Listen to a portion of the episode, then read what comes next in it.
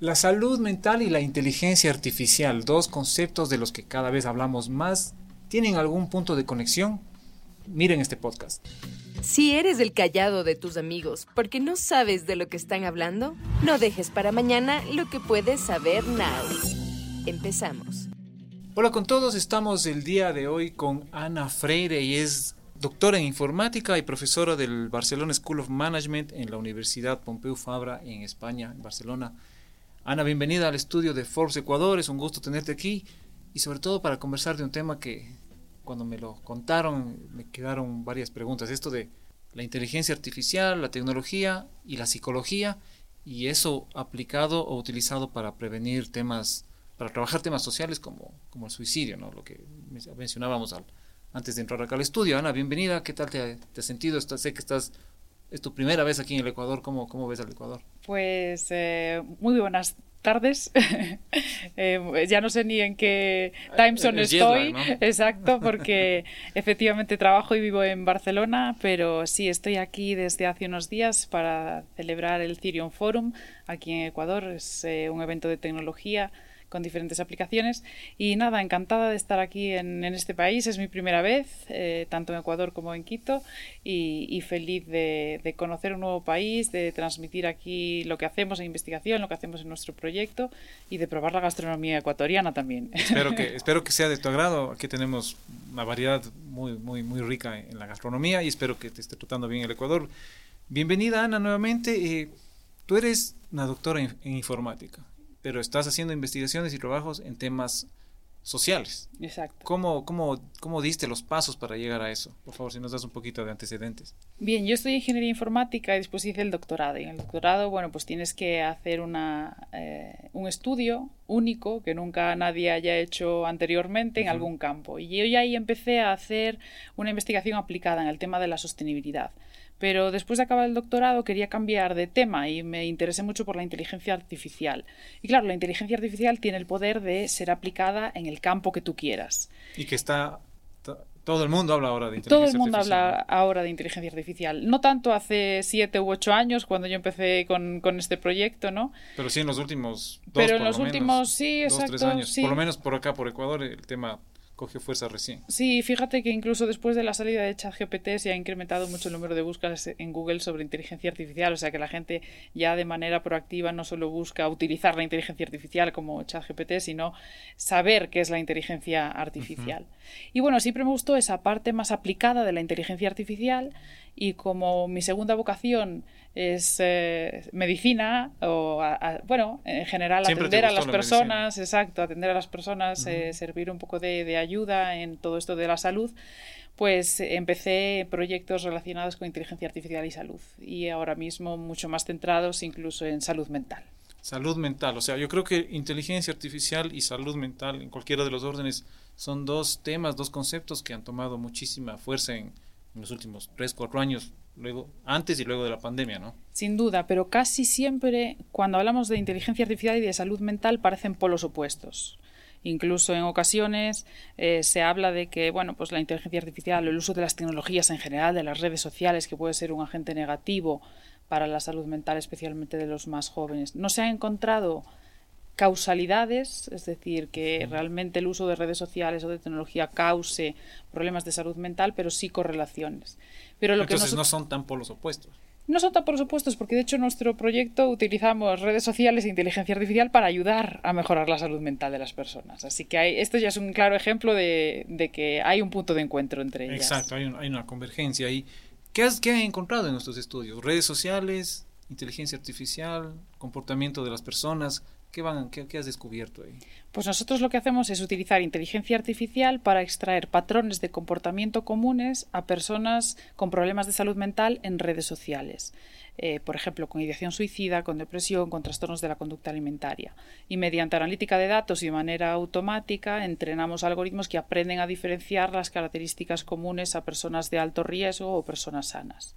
Y con estos patrones lo que hacemos es lanzar campañas dirigidas a usuarios que encajen dentro de estos perfiles y estas campañas contienen teléfonos de, de ayuda 24 horas que bueno pueden ofrecer apoyo emocional a personas que, que, lo necesiten en su momento. suena un poquito a, un guion de una película de ciencia ficción, pero, pero es, es, lo que vive la gente ahora, ¿no? El tema, esta adicción que tenemos las personas a las redes sociales, pero ustedes están utilizando lo que la gente publica ahí para ayudar a la gente. Efectivamente. ¿Qué tan complicado es llegar a la gente? ¿Qué tan complicado es determinar el perfil de una persona que sí tiene cierta cierto tema de salud mental que puede ser tratado con es complicado, es un proyecto de alta complejidad. De hecho, bueno, yo soy ingeniera informática, pero no tengo ni idea de la parte de psicología y psiquiatría. Ahora sí que estoy aprendiendo un poco más. Pero realmente en el proyecto trabajábamos ingenieros, psicólogos, psiquiatras y terapeutas, porque realmente eh, los algoritmos aprenden del conocimiento de los psiquiatras o psicólogos, que les dan ejemplos de publicaciones de usuarios en riesgo y ejemplos de publicaciones de usuarios sanos. Y los algoritmos de inteligencia artificial de manera autónoma, que es lo que se llama aprendizaje automático o machine learning en inglés, aprenden de estos ejemplos y ellos solos clasifican a usuarios de manera completamente anónima en redes sociales según su perfil de, de riesgo. Y claro, este proyecto involucra análisis de texto, análisis de imagen, análisis de comportamiento y utilizar técnicas pues, de aprendizaje automático, en particular lo que se llama deep learning, que se usa, se usa mucho, ¿no? de deep learning o aprendizaje profundo para el análisis de imagen. Y bueno, hemos de decir que es un proyecto complejo y nos ha llevado muchos años lanzarlo porque comenzamos en finales del 2017 2016, 2017 y la primera campaña la pudimos lanzar en 2019-2020. Ya. Eh, no, perdón, 2020-2021. Eh, con lo cual eh, fueron muchos años de trabajo y de coordinación, sobre todo entre equipos de diferentes ámbitos. Psicología, psiquiatría e ingeniería, que no es, fácil. no, no, no deja de sorprenderme con cada dato que nos cuentas, cada explicación, uno se va imaginando ciertos, ciertos escenarios. ¿Qué se hace cuando detectas, digamos, o cuando encuentras ciertos perfiles en redes sociales? ¿Qué, ¿Cuál es el procedimiento ahí? Una vez que has utilizado todos los datos que van eh, hurgando, digamos, ¿Cuál es el siguiente paso ahí? Pues nosotros estos perfiles realmente son, por una parte, demográficos y por otra parte, de temas. ¿Qué temas hablan estas personas? Por ejemplo, el caso más fácil de explicar es el de personas con anorexia o bulimia, ¿no? lo que llamamos trastornos de la, conducta, de la conducta alimentaria. Entonces, nosotros encontramos que en redes sociales el perfil más habitual de una persona con, anorexia es una mujer, en más de un 80% son mujeres, eh, en un 60% son menos de 19 años y que hablan de temas como dietas veganas, vegetarianas, pérdida de calorías muy rápida, ejercicios muy extremos, etc. Con estos perfiles tenemos otro para depresión, otro para ideación suicida. Lo que hacemos es lanzar campañas. Estas campañas las lanzamos en Instagram y en Facebook porque al ser perfiles tan jóvenes, eh, en Instagram es donde está la mayor parte de los jóvenes, ¿no? Entonces, eh, estas campañas contienen teléfonos de ayuda, teléfonos del el llamado teléfono de la esperanza, ¿no? Teléfonos de prevención del suicidio. Para que estas personas ah, llamen de alguna manera interactúen. efectivamente, son teléfonos donde voluntarios formados por psicólogos y psiquiatras atienden a estas personas de manera completamente anónima. Es una voz amiga que te escucha a cualquier hora de manera gratuita realmente funcionamos como una empresa que quiere promocionar un producto entre potenciales clientes, ¿no? Busca su perfil y lanza campañas dirigidas. Claro, es buena la, la pero, pero nosotros en vez de potenciales clientes buscamos personas con posibles problemas de salud, mental, a los que podamos ayudar. No sé si han cuantificado cuántas personas han llegado a través ya de, estos teléfonos de ayuda que dicen. Pues mire, la, la, primera tarde que lanzamos la campaña, que fue en las Navidades de 2020, nos llamaron del teléfono de la Esperanza de, de Barcelona. las campañas de momento las lanzamos a nivel nacional en España. Y la primera tarde nos llamó, eh, nos llamaron del teléfono de la Esperanza y nos dijeron que ya habían recibido tres llamadas de tres personas que habían conocido el teléfono a través de nuestra campaña. Y además una de ellas, eh, bueno, se trataba de un suicidio inminente. Y cuando terminó la campaña nos dijeron que habían incrementado un 60% el número de llamadas de las redes sociales al, teléfono de prevención del suicidio. Con lo cual, que sí había un, efecto. Hay un efecto y, medible y un efecto, un, impacto positivo considerable, ¿no? Por otra parte, también vemos que mm, si está funcionando la campaña de esta manera es que hay una necesidad de ayuda tremenda en redes sociales. Y bueno, tú me hablas de diciembre de 2020, el, planeta todavía estaba confinado de alguna manera, la pandemia estaba todavía muy fuerte y, entendemos, conocemos datos de que a raíz de la pandemia la salud mental también resultó bastante afectada a escala global. ¿Hasta dónde puede llegar eh, la ayuda de la, que nos da la inteligencia artificial en temas como los que estamos hablando de salud mental? Puede ser una ayuda preliminar, decimos nosotros, porque claro, nosotros estamos llegando a personas que a lo mejor nunca han recibido un diagnóstico de salud mental, nunca han ido a una consulta de salud mental, pero si ven en un momento de desesperación les puede llegar este anuncio con un teléfono y pueden animarse a llamar a este teléfono. Entonces, eh, los voluntarios, una vez que reciben estas llamadas a estos teléfonos, pueden ofrecer, em, orientar hacia una consulta psicológica a estas personas. Entonces, nosotros vemos como un complemento a la labor que los psicólogos y psiquiatras hacen. Eh, y además, bueno, eh, lamentablemente hoy en día, como tú bien dices, se está agravando todo este problema de salud mental, cada vez se necesitan más psicólogos y psiquiatras, pero en ocasiones no hay tantos recursos en nuestros países para eh, atender a esta demanda. Entonces sería como una, un complemento a, las consultas presenciales de salud mental. ¿Y las personas están más preparadas o, predispuestas para hablar de salud mental, porque hasta hace 10 años, 15 años no era un tema tan tan hablado como es hoy. Estoy de acuerdo, era un tabú y todavía ahora, sobre todo en las personas más mayores, lo sigue siendo todavía. Pero afortunadamente vemos que las personas más jóvenes están abriendo mucho más a hablar sobre su salud mental, porque es algo que en algún momento de nuestra vida a lo mejor todos podemos pasar, de tener algún problema mal, ¿no? que estemos mal o, necesitar ayuda, necesitar comunicarnos. Y efectivamente antes eh, casi se asociaba a estar loco, ¿no? el ir a un psicólogo.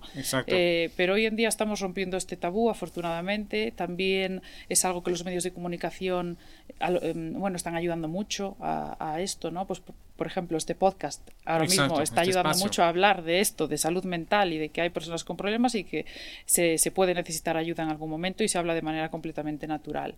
Entonces, yo creo que las nuevas generaciones eh, sí están haciendo un cambio importante en romper este tabú y esperemos que así siga. Esperemos que así siga. Eh, Ana, y hablemos un poco ya de los emprendedores y de los empresarios que también pueden tener algún tema, algún problema de salud mental y que utilizan mucho la inteligencia artificial. Eh, aquí por este mismo podcast han, han pasado emprendedores que nos han contado unas historias maravillosas utilizando la famosa inteligencia artificial cómo potenciar eh, el desempeño, el performance de estos emprendedores, de estos empresarios, utilizando estas herramientas que estamos conversando. Bueno, herramientas en general, ya no solo de inteligencia artificial, sino de tecnología en, general, hay muchas hoy en día para aplicar a salud mental. Y bueno, en las, hay empresas que están tomando medidas completamente diferentes unas de otras. Hay las típicas que no se preocupan en absoluto por la salud mental de sus trabajadores, que a la larga verán problemas, ¿no? Porque obviamente esto repercute no solo en una persona, sino en todo el equipo.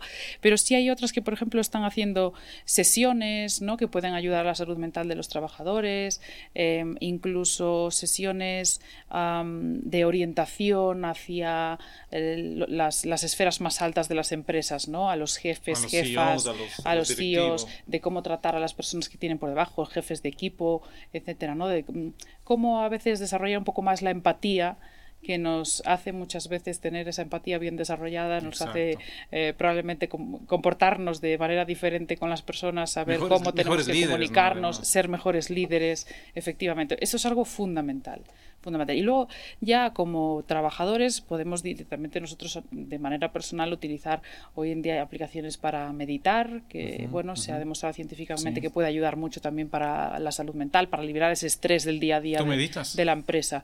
Yo no, no medito. Yo habitualmente lo que hago es deporte, que, también, es un factor que ayuda, que ayuda muchísimo para, para esto, y luego socializar con personas, quedar con amigos, con gente, ¿no? El ser humano es un ser social, Exacto. entonces entonces, eh, el, estar en comunicación constante con otras personas, mantener diferentes conversaciones, etcétera, es una de las técnicas también muy recomendadas para cualquier tipo de persona. Deporte, eh, socializar, aplicaciones. Sea un profesional, sea un emprendedor, sea, un empresario. exacto.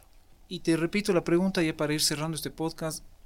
De aquí en 10 años, por ejemplo, ¿cómo, estaremos, ¿cómo estará el planeta utilizando la inteligencia artificial? ¿Será un mejor lugar? ¿Será igual? no será igual? ¿Cómo, cómo miras tú ya como experta en, temas de tecnología? Pues yo creo que aquí será fundamental la regulación que se ejerza sobre la inteligencia artificial, porque la inteligencia artificial tiene un poder enorme para ayudar al bienestar del ser humano pero también como toda herramienta que tenemos en esta vida, tiene un poder enorme también para ir en contra a veces de los intereses del ser humano, ¿no? La paradoja de siempre. Exacto. Entonces, ¿cómo podemos limitar esto y cómo podemos hacer que la mayor parte de desarrollos de inteligencia artificial se apliquen para el bienestar humano y social en general? Pues con regulación.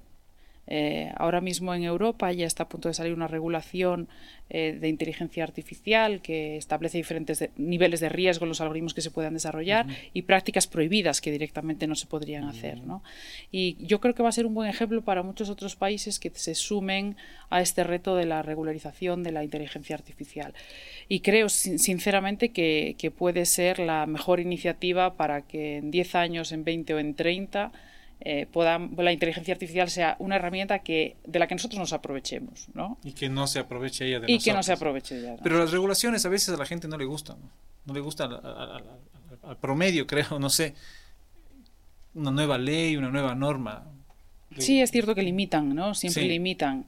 Y de hecho, bueno, nosotros en nuestro proyecto Stop de salud mental, el que, del que hablábamos inicialmente de las campañas, eh, la idea inicial era rastrear las redes sociales en tiempo real, llegar a una persona eh, pues que detectásemos en ese momento que tenía a lo mejor una edición suicida y e intervenir de algún modo. Pero esto no se puede hacer por regulación, ¿no? Por eso hacemos lo de estudiar patrones anónimos de manera genérica y lanzar campañas. Entonces sí, nos limita, pero bueno, al mismo tiempo a veces hay que limitar un poco todo para eh, realmente que el efecto sea positivo, el efecto general sea positivo. Que no nos vaya barriendo de alguna manera estas, nuevas tecnologías. Así es. Entonces confiemos en que todo siga un buen camino y que al final utilicemos la inteligencia artificial como ahora mismo utilizamos las máquinas ¿no? de la revolución industrial o la rueda. Exacto, exacto. Perfecto. Muchísimas gracias, Ana. Ana Freire, y es la es profesora del Barcelona School of Management de la Universidad Pompeu Fabra. Nos acompañó hoy en nuestro podcast de Forbes Ecuador. Muchas gracias, Ana. Gracias a vosotros, un placer. Ahora ya sabes de lo que todos están hablando. Esto fue Forbes Now, en el podcast de Forbes Ecuador.